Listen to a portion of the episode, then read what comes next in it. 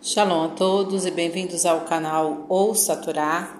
Vamos à sexta aliada para Shareer, que está no livro de Varim, capítulo 15, e nós vamos ler até o versículo 18. Vamos abrahar? Baruch atah Adonai, Eloheinu melech haolam, asher barabanu mikol hamim venatan lanu et toratu. Baruch atah Adonai, noten hatorá. Amém.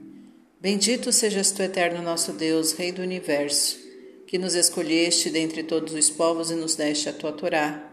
Bendito sejas tu, eterno, que outorgas a Torá. Amém. Ao fim de cada sete anos, farás o ano sabático, e este é o modo do ano sabático.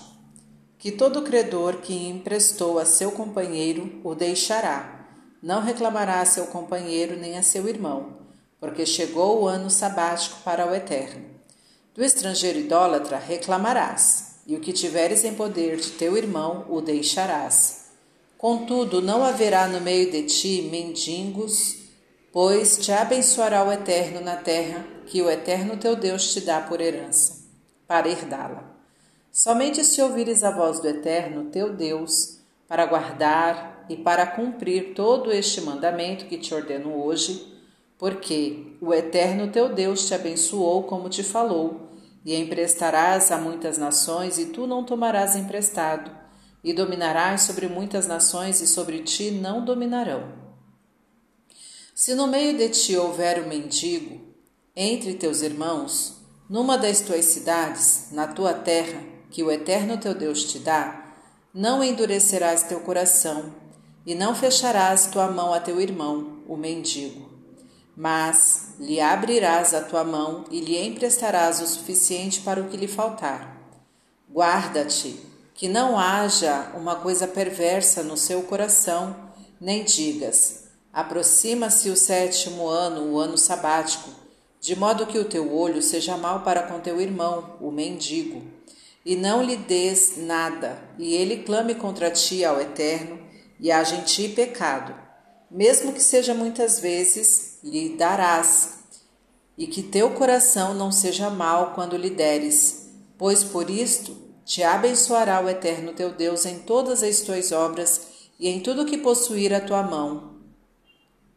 Porque nunca deixará de haver mendigos no meio da terra. Portanto, eu te ordeno, dizendo: Abrirás tua mão para teu irmão, para teu pobre e para teu mendigo, na tua terra. Se for vendido a ti teu irmão, o hebreu, ou tua irmã, a hebreia, servirá a ti seis anos, e no sétimo ano o deixarás livre de ti.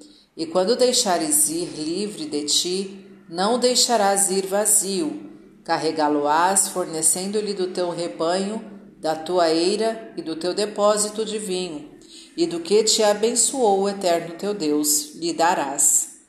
E recordarás de que foste escravo na terra do Egito e que te remiu o eterno teu Deus. Portanto, eu hoje te ordeno, te ordeno isso.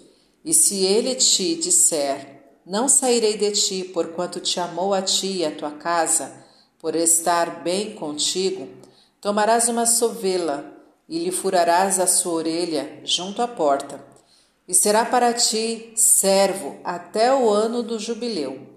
E também à tua serva farás assim. Não seja aos teus olhos coisa dura, quando o deixares ir livre de teu lado, pois durante seis anos te serviu, em dobro ao que corresponde o salário de um empregado, e assim te abençoará o eterno teu Deus em tudo o que fizeres. Amém. Baruch Adonai, Eloheinu melech haolam, Achar Natan Lanu Torah Temet, Virraeu Lanatá Betorreino, Baruch Atah Adonai Noten Hatorá. Amém. Bendito sejas tu, eterno nosso Deus, Rei do Universo, que nos deste a Torá da verdade e com ela a vida eterna plantaste em nós. Bendito sejas tu, eterno, que outorgas a Torá. Amém. Vamos agora aos comentários desta aliá, iniciando pelo primeiro versículo do capítulo 15. O ano sabático. Todo sétimo ano, desde a data da criação do mundo, é um ano sabático. Shemitah. Neste ano era proibido todo o trabalho do campo, como arar, semear, etc., pois a terra tinha que descansar. Em cada um dos dois primeiros anos da Shemitah, o israelita devia separar dos seus produtos da terra o primeiro dízimo, Maaser e Shon, ao levita, e o segundo dízimo, Maaser Sheni, que ele mesmo comia em Jerusalém. Assim também no quarto e quinto anos, entretanto, no terceiro e no sexto, separava em cada um deles o primeiro dízimo e o dízimo do pobre, Maaser Ani, destinado aos pobres, peregrinos, órfãos e viúvas. Estes dízimos se podiam comer em todo lugar, no entanto, o segundo dízimo comia-se somente em Jerusalém. Versículo 3: O deixarás. O ano sabático anulava tanto as dívidas contraídas verbalmente como as escritas, uma espécie de indulto. As dívidas pelas quais se entregava algum penhor ou terreno como garantia, por escrito, o ano sabático não anulava. Na opinião da maioria dos nossos rabinos, esta lei ainda está em vigor mesmo na diáspora, e os judeus tradicionalistas praticam empréstimos por meio do prosbol, instituído pelo, rabi, pelo sábio Hilel, a fim de poder cobrá-los mesmo após o ano sabático. Conforme o prosbol, procede-se da seguinte maneira: o credor comparece perante três entendidos da lei de Moisés constituídos em tribunal, e diz-lhes: Declaro perante vós que todo crédito que tenho sobre Fulano poderei cobrá-lo quando quiser. E eles escrevem o seguinte: Na presença de nós três, declaramos por unanimidade que Fulano veio como credor e nos fez esta declaração acima. E assim assinam os três como juízes ou como testemunhas. Para alguns, o prosbol pode ser feito verbalmente.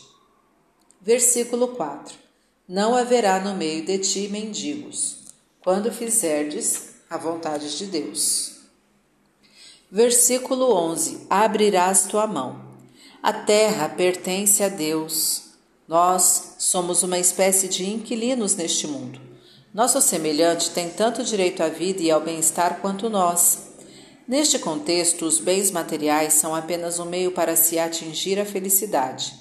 Se perdermos de vista o fim maior, ou confundirmos o meio com o fim, nós nos tornaremos escravos de nosso apetite econômico e do nosso egoísmo.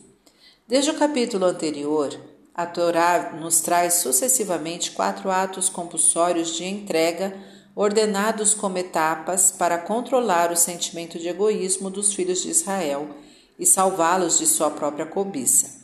Primeiro, o segundo dízimo, do capítulo 14, 22 a 27. Segundo, o dízimo do pobre, do capítulo 14, versículo 28. Terceiro, a revogação das dívidas, capítulo 15, de 1 a 9. E 4. A caridade de Sedacá, capítulo 15, versículo 10. Quem cumprir estes mandamentos dominará seu egoísmo natural de forma bastante clara e consciente. Seu coração conseguirá ver as necessidades alheias e sua personalidade extrapolará os limites estreitos do seu egocentrismo, desenvolvendo nela a generosidade e a sensibilidade. Uma sociedade cujos indivíduos se aperfeiçoam continuamente nessa doutrina de entrega é uma sociedade feliz e saudável, que não conhece a pobreza de espírito e na qual jamais alguém causa sofrimento ao próximo. Versículos, versículo 17: A tua serva farás assim. Refere-se ao que está escrito no versículo 14, pois não se furava a orelha da serva. Fim dos comentários.